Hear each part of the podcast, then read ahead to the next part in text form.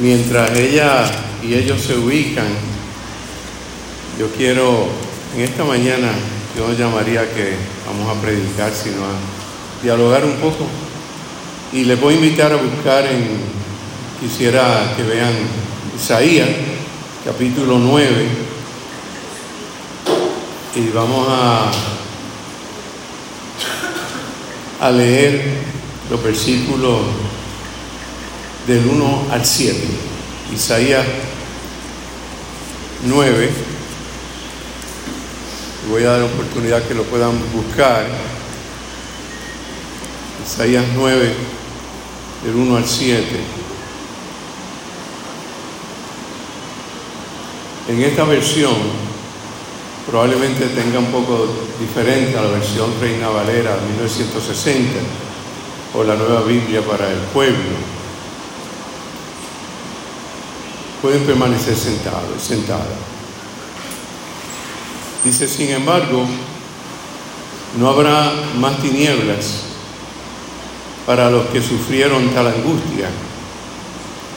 Así como en el pasado, las tierras de Zabulón y Nestalí sufrieron gran humillación, en el futuro recibirán gran honor. Galilea tierra de gente extranjera, por el camino del mar al otro lado del Jordán. La gente que caminaba en la oscuridad ha visto una gran luz, ha brillado una luz para los que vivían en tierra oscura. Tú has hecho crecer nuestra nación, has aumentado la alegría del pueblo. Ellos muestran su alegría ante ti como cuando recogen la cosecha o como cuando se reparten el botín. Es porque tú has roto el yugo que los tenía cautivos, la barra sobre sus hombros y la vara del opresor. Hiciste como en la época en que derrotaste a Madián. Toda bota militar que, marcha, que marchaba para la batalla y todo uniforme empapado de sangre será devorado por las llamas, porque nos ha nacido un niño, se nos ha dado un hijo, sobre sus hombros descansa la autoridad y se han puesto estos nombres, Hacedor de grandes planes, Dios invencible, Padre eterno, Príncipe que trae la paz. La grandeza de su autoridad y paz no tendrá fin. Reinará en el trono y en el reino de David. Lo establecerá y sostendrá con la justicia y el derecho, desde ahora y para siempre.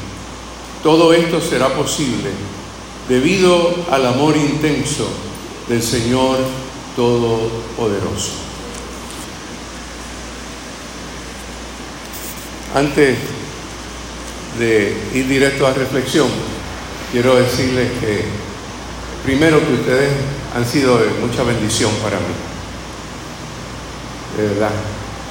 Me alegra mucho ver a Valerie, a Sophie, a Joyce, porque hace como unos eh, cinco años atrás, pues ya estaban todavía en la escuela superior, eh, ya son profesionales, casi profesionales, líderes y les auguro mucha, mucha futuro, mucha, mucha bendición. Este es el primer mensaje que doy y es muy significativo para mí porque es el primer mensaje que doy después de mi jubilación al ministerio pastoral. Y da casualidad que el primer mensaje que doy en esta nueva etapa de mi vida es aquí en esta iglesia, que siempre, por muchos años, no desde hace unos años atrás, muchos años, me ha recibido con mucho afecto con mucho cariño. Sí, quería dar esa nota editorial un poco antes de compartir y reflexionar un poco con ustedes sobre este, este evento de este día, porque hoy comenzamos también, es el primer domingo sí, el primer domingo de este año, el primer culto de este año, y todos estamos mirando el año 2024. Y estamos envueltos también en los reyes, el nacimiento. Y hoy yo, para poder comprender un poquito, que quiero compartir con ustedes, en el capítulo 9, por hoy les voy a pedir, por hoy, como una excepción a las reglas homiléticas, les voy a pedir que busquen el capítulo 5 de Isaías, porque eso nos, les va a ayudar y nos va a ayudar a comprender de manera, yo diría, más asertiva, por qué ese capítulo 9.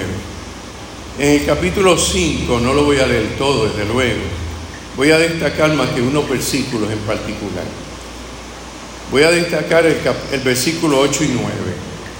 Los voy a ir leyendo, pueden seguirme. Quizás hay un poco de diferencia entre mi versión y la que ustedes tienen, pero está esencialmente lo mismo. El versículo 8 y 9, miren lo que dice allí Isaías. ¿Qué mal les va a ir a los que van acumulando casas y más casas, terrenos y más terrenos? hasta que te dejan en la calle, al aire libre. El Señor me dijo al oído, muchas casas van a ser destruidas, casas grandes y hermosas quedarán desocupadas. Versículo 20. Qué mal en la vida de ustedes quizás dice, hay de aquellos, son los ayes de Isaías, ¿qué mal les irá? A los que a lo malo llaman bueno y a lo bueno llaman malo. Los que tienen por luz la oscuridad y por oscuridad la luz. A, lo que di, a los que dicen que lo amargo es dulce y que lo dulce es amargo. Y el 21 continúa. ¿Qué mal les irá a los que creen, se creen sabios? A los que piensan que son muy inteligentes. ¿Qué mal les irá? A los que son unos campeones para tomar vino y muy valientes para hacer costeles. ¿Qué mal les irá? A los que reciben soborno para dejar en libertad al culpable y se niegan a hacer justicia al inocente. Luego con calma lean ese capítulo 5. Quise buscar, volviendo al capítulo 9, diferentes versiones de la Biblia, cómo redactan los primeros eh, los primeros, el primer versículo. Quiero que ustedes presten atención, los voy a leer, voy a leer diferentes formas en que eh, la escritura escriben y redactan este, este versículo 9, versículo 1 del capítulo 9. Dice, no habrá siempre oscuridad para la que está ahora en angustia. Esta versión Reina Valera, 1960 tal como la aflicción que le vino en el tiempo que livianamente tocaron por primera vez la tierra de Zabulón y la tierra de Nestalí. Pues al fin llenará de gloria el camino del mar de aquel lado del Jordán, en Galilea de los gentiles. La versión las Américas. Pero no habrá más lobreguez, vean que cambia, para la que estaba en angustia, como en los tiempos pasados él trató con desprecio a la tierra de Zabulón, a la tierra de Nestalí, pero después la hará gloriosa por el camino del mar al otro lado del Jordán, en Galilea de los gentiles. La nueva Biblia latinoamericana, pero no habrá más melancolía, vean la palabra, tristeza, para la que estaba en angustia, como en tiempos pasados él trató con desprecio a la tierra de Zabulón y Nestalí, pero después la hará gloriosa por el camino del mar al otro lado del Jordán, Galilea de los gentiles, Galilea de otras naciones, de otros pueblos. Y finalmente, aunque Biblia Jubileo, aunque no será esta oscuridad, tal como la aflicción que le vino en el tiempo que livianamente tocaron por primera vez la tierra de Zabulón, de la de Nestalí, ni después cuando agravaron por la vía del mar de aquel lado del Jordán, en Galilea de los gentiles. Y finalmente una, la Biblia King James en inglés, su palabra que usa es, no habrá siempre frustración. ¿Por qué traigo este texto? Porque pienso que puede decirnos muchas cosas a nosotros. En el momento en que empezamos un año nuevo, probablemente todos quisiéramos que ese año sea, ¿qué palabra diría? Sea un año agradable, bueno, excepcional, maravilloso. ¿No es cierto? Todos quisiéramos eso. Y el asunto que me parece responsable es plantearnos lo que realmente los tiempos nos están diciendo. Y yo quisiera por lo menos desde mi punto de vista, ser responsable con ustedes y pensar y plantear que lo que leo, lo que escucho de analistas y de gente en este tiempo, es que probablemente vamos a tener un tiempo difícil. Óigame, y que venía a predicar a Cibao para decirle a ustedes que probablemente este año va a ser un año jetante, difícil. ¿Por qué leí el, el capítulo 5? Porque en el capítulo 5 podemos entender lo que Isaías dice en el capítulo 9. Está diciendo, es que, es que este pueblo estuvo en un momento de desasosiego, estaba en un momento en que perdió la ruta, perdió la visión de lo que Dios quería para ellos y para el mundo y para la sociedad y para el planeta y para todo. Porque fue un momento en que el mundo perdió y el pueblo particular que seguía al Señor y que fue convocado por Dios perdió de vista la ruta excelente y asertiva para ser pueblo de Dios. Pero también podemos ver las circunstancias de aquel tiempo. Vean los versículos del capítulo 5. Un tiempo en que la gente se enfocó principalmente en obtener bienes materiales. Ahí están los versículos.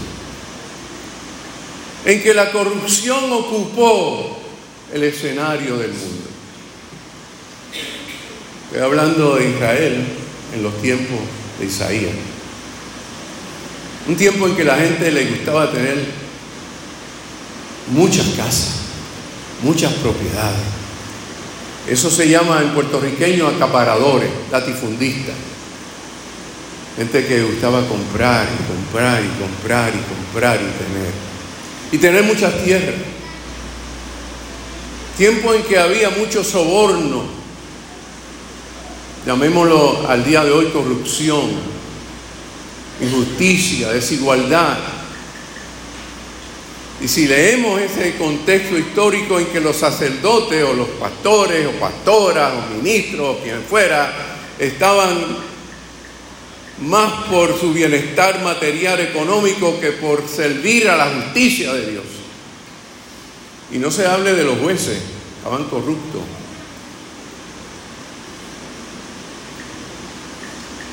Y en ese momento que Isaías le habla al pueblo, el pueblo estaba como dicen las diferentes versiones, estaba frustrado,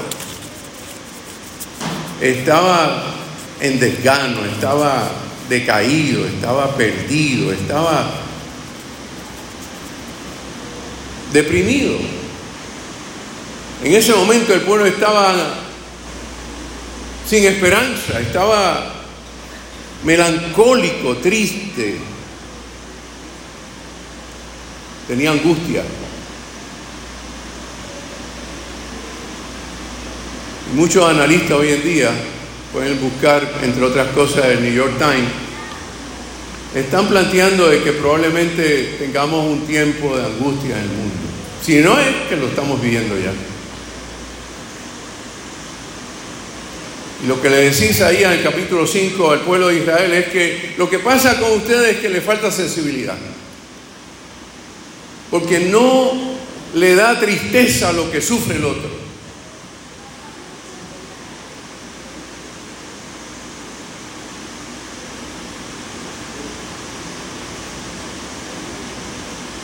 Así que el pueblo, por eso comienza diciendo que el pueblo estaba en tiniebla, en oscuridad. Y eso también nos puede pasar a nivel personal. A nivel personal nos puede pasar, nos puede, los días no siempre son soleados, ¿verdad que no? Hay días que son oscuros en la vida. También esto lo podemos aplicar a la existencia individual y personal. Hay días que se nos va el brillo del sol, que se nos opaca la vida y nos llega la tristeza, ¿no es cierto? Y nos llega la angustia y nos llega la frustración y nos llega la mala noticia. También eso que decía Isaías al pueblo es tiene significado, aplica para nosotros. Aplica para nosotros. Y estamos comenzando un año y lo primero que tenemos que tener, y les aconsejo, es tener los pies en la tierra. Y eso es lo que Isaías le quería decir a la gente. Hay que tener los pies en la tierra. Pero le dijo algo que les fue significativo. Y ahí es donde yo quiero también recalcarlo. Pero no habrá siempre oscuridad. ¿Cuánto dicen amén? Pero no habrá siempre oscuridad. Nunca las tinieblas prevalecerán para siempre. Nunca. Nunca habrá oscuridad, no siempre habrá oscuridad, no siempre habrá tristeza. La tristeza en cierta medida debe ser, digamos, demolida por nuestra alegría. A pesar de a pesar de. Hay un cántico que pueden buscar en YouTube, el cántico de la alegría de Schiller, del gran poeta Schiller, alemán, que lo, Beethoven lo hizo una canción, Cántico a la Alegría. Yo creo que, no sé si algún día Yendi lo cantó acá o algo, o Bebo. Yo sé que el Cántico a la Alegría, sí, lo cantamos, ¿verdad? La alegría a pesar de todos los retos y desafíos de este tiempo, y los vamos a tener, a pesar de los desganos, de las tristezas, de las injusticias, de toda la realidad que nos pueda golpear personal o socialmente, a pesar de la mala noticia, de los riesgos, la frustración, del miedo, de la angustia, a pesar de todo eso, la alegría del Señor que nace en Belén de Judea vence la tristeza es el poder de Dios, del Espíritu de Dios. No habrá siempre oscuridad. No más, no habrá siempre oscuridad para la que ahora, o el que ahora, o la que ahora está en angustia y en aflicción. Por eso decimos que, quiero dejar con ustedes esta idea, de que en este año tendremos retos, tendremos desafíos personales, tendremos quizás algún día de angustia, tendremos quizás algún día de tristeza, Quizás tendremos algún día de incertidumbre, quizás tendremos un día de mala noticia, pero nos ha nacido un niño. Nos ha nacido un niño en Belén, en Belén de Judea. Qué lindo, ¿verdad? La Navidad es misticismo, Navidad es sensibilidad. Es tiempo de sensibilizarnos, de tener mística. Nació un niño en Belén de Judea, un pesebre. No sé si yo compartí la foto que envió un amigo sobre el pesebre, tal como era en aquel tiempo el pesebre. Y en Belén, en Belén, que ni tan siquiera se menciona en el Antiguo Testamento esa pueblito. Allá donde nadie miraba, allá donde nadie ponía la vista, allá donde nadie pensaba, allá nació el Rey de la paz y del amor y de la justicia. Y por eso no siempre habrá oscuridad. No siempre prevalecerán las tinieblas. No siempre habrá melancolía ni tristeza, porque un niño no es nacido. Un niño no es nacido.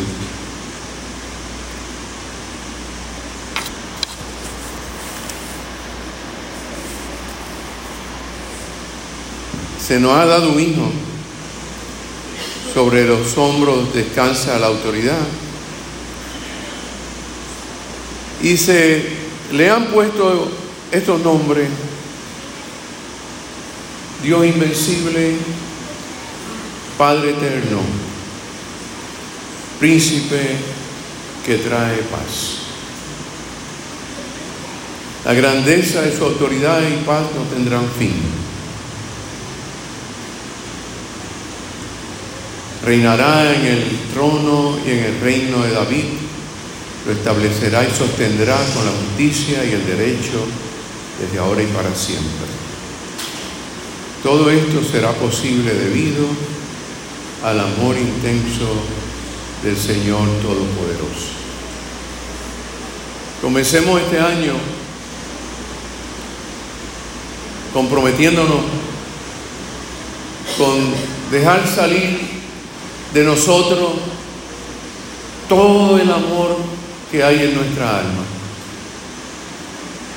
Dejar salir toda la sensibilidad y la afectividad, la compasión, la bondad, el cariño, el afecto.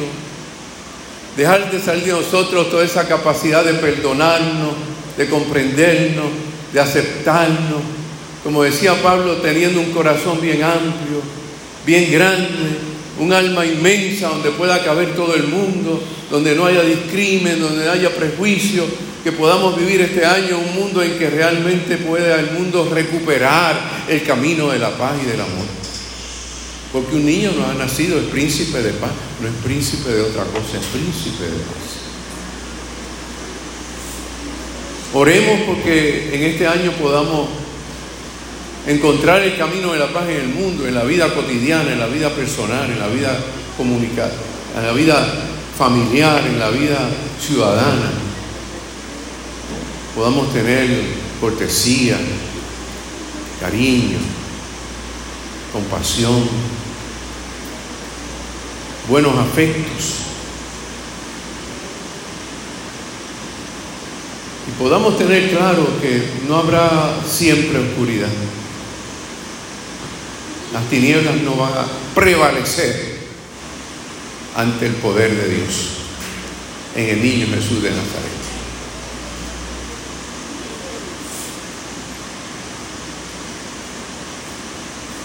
Leí una historia también en el New York Times. Estos días estuve leyendo ese periódico. Y fue alguien que escribió un cuento de una experiencia que vivió. Se trata el cuento de un hijo que su madre falleció y dejó una cajita con una tarjeta. Y el hijo encontró la cajita con las tarjetas. Y le dio curiosidad a ver qué fue lo que su mamá escribió en esa tarjeta. Y abrió la cajita. Y tomó la primera tarjeta. Y en la tarjeta, como es estadounidense, la mamá había escrito en cada año, ese año, cada año que comenzaba, escribía la mamá, be good. Y sacó la segunda tarjeta del próximo año de la vida de su mamá. Y la tarjeta decía, be good. Y sucesivamente fue mirando todas las tarjetas y en todas las tarjetas de todos los años, la determinación, el deseo de su mamá es de ser una persona buena. Y eso pudiera ser muy sencillo y simple y general, pero tenía mucho. Esas palabras dicen mucho. Esas palabras tienen un contenido inmenso, profundo, sensible. En este año, digamos, intentemos, seamos, busquemos ser, be good. Sé bueno, sé buena, sé gentil. Que tu palabra sea una palabra dulce, que tu palabra sea una palabra tierna, que haya posibilidad del abrazo, de la compasión, de la misericordia, de la amistad sincera, del cariño, del afecto, que sea esa nuestra determinación en, esta, este año. ¿Saben por qué? Porque no siempre habrá oscuridad, porque un niño nos ha nacido en Belén de Judea y los tres reyes fueron a buscarlo. Y no sé, ¿cuántos de ustedes en esta Navidad miraron al cielo? Y buscaron la estrella de Belén. ¿Alguien lo hizo? ¿Alguien lo hizo? De las cosas bellas que me recuerdo de mi padre es que me enseñó a buscar la estrella de Belén. Y alguien buscó, sacó a los niños, los que tienen niños y niñas, sacó al patio a buscar y a ver las tres reyes magos. ¿Mm? Porque el reino de Dios es para los que son como niños y niñas. De ellos y de ellas el reino de Dios. Puede ser que todavía los reyes esta noche puedan tratar de verlo porque van de regreso. Así que be good en el 2024 y que podamos construir un mundo mejor. Que no los pase, y termino con esto. Escribí a alguien, no sé dónde fue que lo leí, en un artículo, sobre el problema de que muchas veces nosotros pensamos, wow, eh, qué grandes problemas personales o sociales encuentro por delante. ¿Y qué voy a hacer? Me encuentro incompetente, impotente para poder resolver ese problema y eso decía alguien, un psicólogo, que pudiera causarle angustia a la persona porque dice, wow, ¿qué puedo hacer? ¿Qué puedo hacer? Be good, haz lo mejor que tú puedas hacer, en todo el sentido de la palabra, busca la paz y síguela. Si no puedes resolver la guerra de Ucrania y de Hamas, Israel, ¿sabes qué puedes hacer? cada día orar, rogar y buscar el bien de la humanidad en oración y en espiritualidad. Que tengan un felicísimo año, pero con conciencia y compromiso de un mundo mejor. Dios los bendiga.